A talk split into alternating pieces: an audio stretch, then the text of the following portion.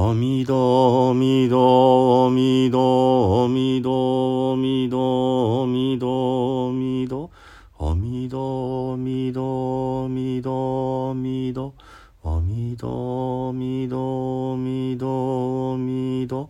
阿弥陀仏阿弥陀仏南無阿弥陀仏皆さんこんにちは。三田参道の増大臣です。1月になってねちょっと間が空いてしまいましたがまた不殺への話の続きをさせていただこうと思います。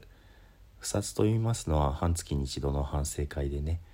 え満月新月の日に朝にお坊さんたちの集まりの中でね今日は不殺の日ですという呼びかけがあるわけですね。そしてこの半月間、え戒律の本をねみんなで読み合わせてご自分がそれを守れていたか破ってしまったかこういったことを反省するというのが根本的な目的になります。それでですねあの広い不殺高不殺というものと、えー、略した不殺略不殺というものがあって、まあ、本来本当に半月ごとにするんでしたら略不殺でねややこしいことを省略してやっていくべきだと思うんですけども、まあ、丁寧なやり方高不殺のやり方を軸にしてお話をさせていただいております。それでですねその参加をする方々が最初にこう手を洗うんですね。これが香りお香が入ったお水そしてお香が入ったお湯2つで洗うわけなんですけども前回はこの「香りの入ったお水洪水で手を清める時の短いお経洪水への説明をさせていただきました。今日はその続きということになりますから香りのお湯の下高等下についてねお話をさせていただきます。まず高等下というのはねこんな言葉になりますよ。高等訓目総称句、えー、香りのお湯香糖君目、えー、君というのも香りという字ですね。草冠に、えー、重いと書いて下がちょんちょんちょんちょんって4つの、えー、君まあ香りを焚きしめるとかそういった意味合いで使う字ですね。そして木は三髄辺に木で「沐浴するの木になります。ですので香りのお湯でまあ体を洗って香りを身につけるというそういう意味ですね。そして「えー、総小句」「総」というのはこれも三髄で、えー、口が3つあってその下に「木」と書きます。これすすぐ注ぐというような意味ですね。で小句もろもろの句は赤ですね。ですので香りのお湯で体を清めて体に香りを焚きしめてそしてなおかつ赤を注ぎ落としてしまうというのが1句目。高等訓目総称句そして発心具足合文十。発心というのは、法の法律の方に身は身体体の身という字ですね。発心具足。具足は、えー、備えるという道具の具に足は足ですね。具足でまあちゃんと備える備え付けているというような必要なものをこう満たしているというような意味合いですね。発信具足合分10 5つ分ける10 10は、えー、充当する当てるっていう字ですけども、まあ、5分全てを満たしているということですね。ここがもうすでに解説がかなり必要になってくるのでちょっと止めますね。1句目が香りのお湯で体をこう香りをうんこう染み込ませてで赤を洗い流すというまあ割と普通の言葉でしたそれに対してこの香りのお湯で、えー、体が香りで満たされるように発心というのも十分に備わってこれが5つとも全部満たされるっていうことが書かれているわけですね。でここには実は五分発心という言葉が、まあ、仏教の専門用語が隠されているわけです。ですので五分発心のことがわからないとこの肉目は全く理解できないということなんですが五分発心もなかなか調べてみると説明がややこしいんですね。えー、発心という、まあ、悟りでできた体というものがあります。これがですねあの5つに分かれているというのが五分発心というもので解発心上発心栄発心下脱発心、えー、下脱知見発心という5つになります。全部発心がつくんですね。で最初の3つは「解上へ」というもので戒めと「上」心の静けさと「え」知恵ですね。この仏教にとってかなり根幹的なね、えー、戒めというのは体の行いのコントロールです。それによって解放心というまあ一種の悟りの体が体ができてくるということ。そしてその体のコントロールだけではなくて心のコントロールによって今度は情報心定めると書きますけどもその心が、えー、悟りの、うん、まあ発心って肉体のようなものなのでえー、心がコントロールされることによって情報心というまた悟りの体ができてくるということなんですね。そして、え、その解と情を通して3番目の知恵に目覚めた悟りの体というものができてくるこれが3番目の「え発心」ということになります。その仏教で、えー、学ぶべき3つの学問で三学っていうのがありますこれが海上への3つを学ぶっていうふうに言われてるわけですねで仏教の教えっていうのはこの海上への3つからはみ出ることがないっていうふうに言われたりもしますがあの今お話ししてる五部発心っていうのは実はお経の中でも結構古い阿言経という部分に出てくるものになります何が言いたいかっていうとお釈迦様がおそらく実際におっしゃったであろう古い古い教えの中にこの悟りの5つの体ってものがあるっていうことなんですね。なのでうん観念的に解を学びましょう情を学びましょう知恵を学びましょう以上にそれが本当にその肉体に例えられるその貝でできた体情でできた体絵でできた体その肉体に感覚が近いようなねそういうまあ不思議な不可思議な霊的な、まあ、ボディというものがあるんだっていうねそういうところがこの五分発心という言葉の裏側にあるわけですね。そしてあと2つ残っているわけです。これが何かというとその知恵の体絵発心を通じてこの迷いの煩悩が断ち切られた下脱の体というものが得られる。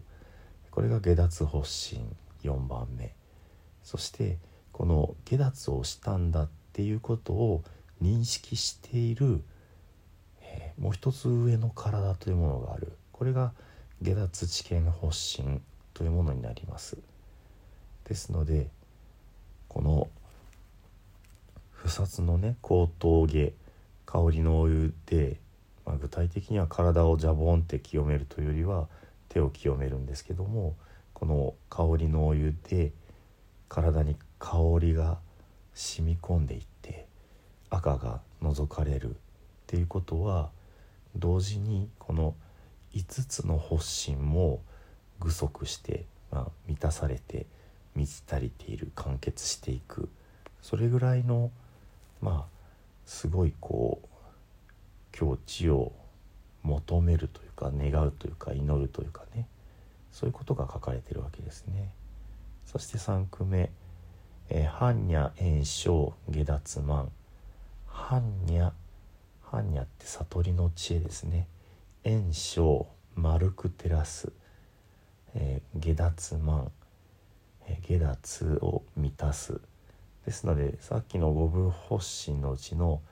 3番目の絵発心というものが、えー、丸く輝くわけですね。円満に広がっていく。そうすることで4番目の下脱発心ですね。下脱が満たされる。ってことが3句目になります。で4句目「群青道へ崩壊遊」群青道へ。群っていうのは群れるという字です。情は生まれる。生きるということですね。群青で、えー、生きとし生けるもののことを指します。他の言い方だとね、えー、主情って言ったりしますね。主情の方が一般的ですね。主情は一般大衆の衆に生きると書いてこれも生きとし生けるものです。仏教でいう生きとし生けるものっていうのはまず一つ迷いの存在ということ。そして人間だけじゃない動物だけじゃない、えー、ガキ道のガキや、えー、地獄の亡者たち、まあ、神々も含めて全てこの衆生とかこの今出てきたのは群青って言葉ですけどもここに含まれる。ですので六道輪廻の迷いのありとあらゆる生き物全てを表していますね。群青道へ道は同じです。絵はえー、会合を開くの会という字で、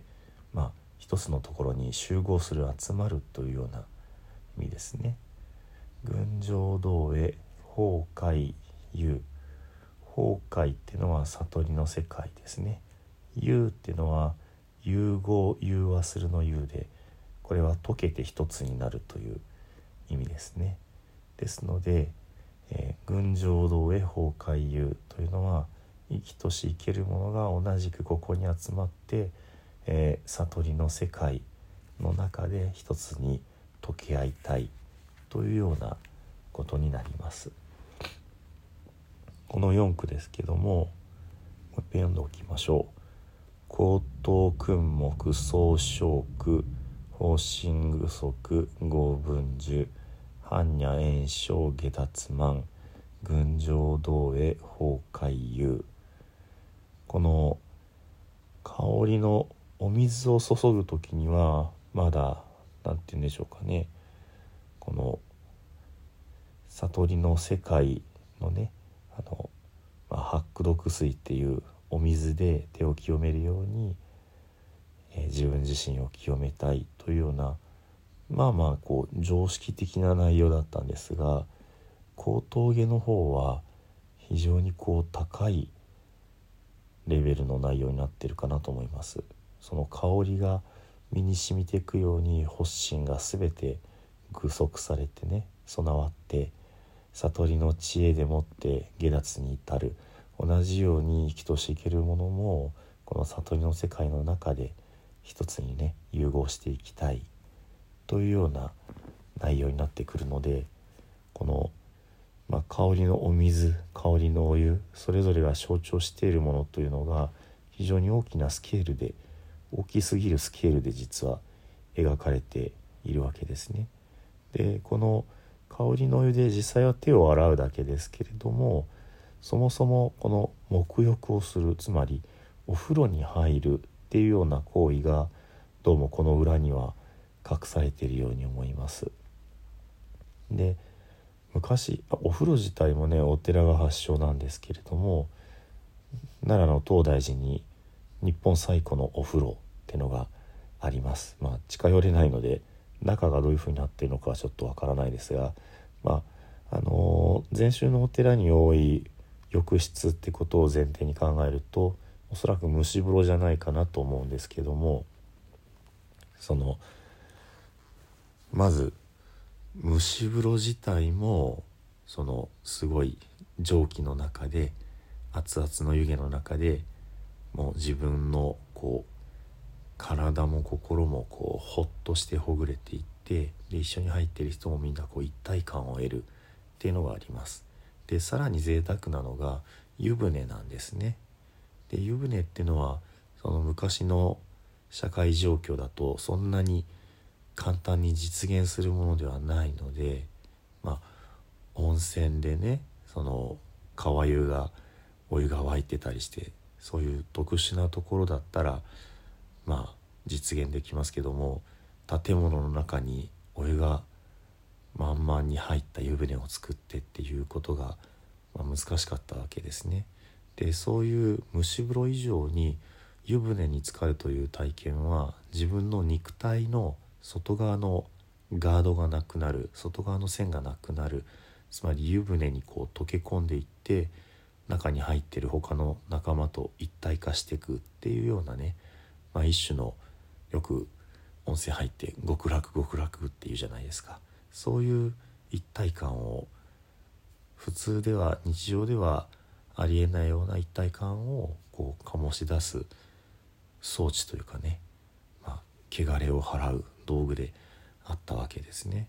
ですので、まあ、この高峠の場合もう遡るとやっぱりインドだと思うのでそういう湯船をどこまで想定していたかはちょっと分かりにくいですけれどもやっぱりこのお湯の香りのお湯で沐浴することでその全てが満たされていくそして全ての生きとし生けるものと融合していくここのニュアンスの中にそのまあお湯に浸かるという特別の体験のね、まあ、素晴らしさそういったものが織り込まれているんじゃないかなってこんな風に思うわけです。ちょっとねこの高峠を使った所作についてはまた次回長くなりすぎてしまいましたのでねお伝えをさせていただきたいと思います。今日はあくまでその下門の中身についてのお話でした。では最後に十平の念仏ご一緒にお唱えください。土生十年ナムアミダブナムアミダブナムアミダブナムアミダブナムアミダブナムアミダブナムアミダブナムアミダブ。ナムアミダブツナムアミダブ。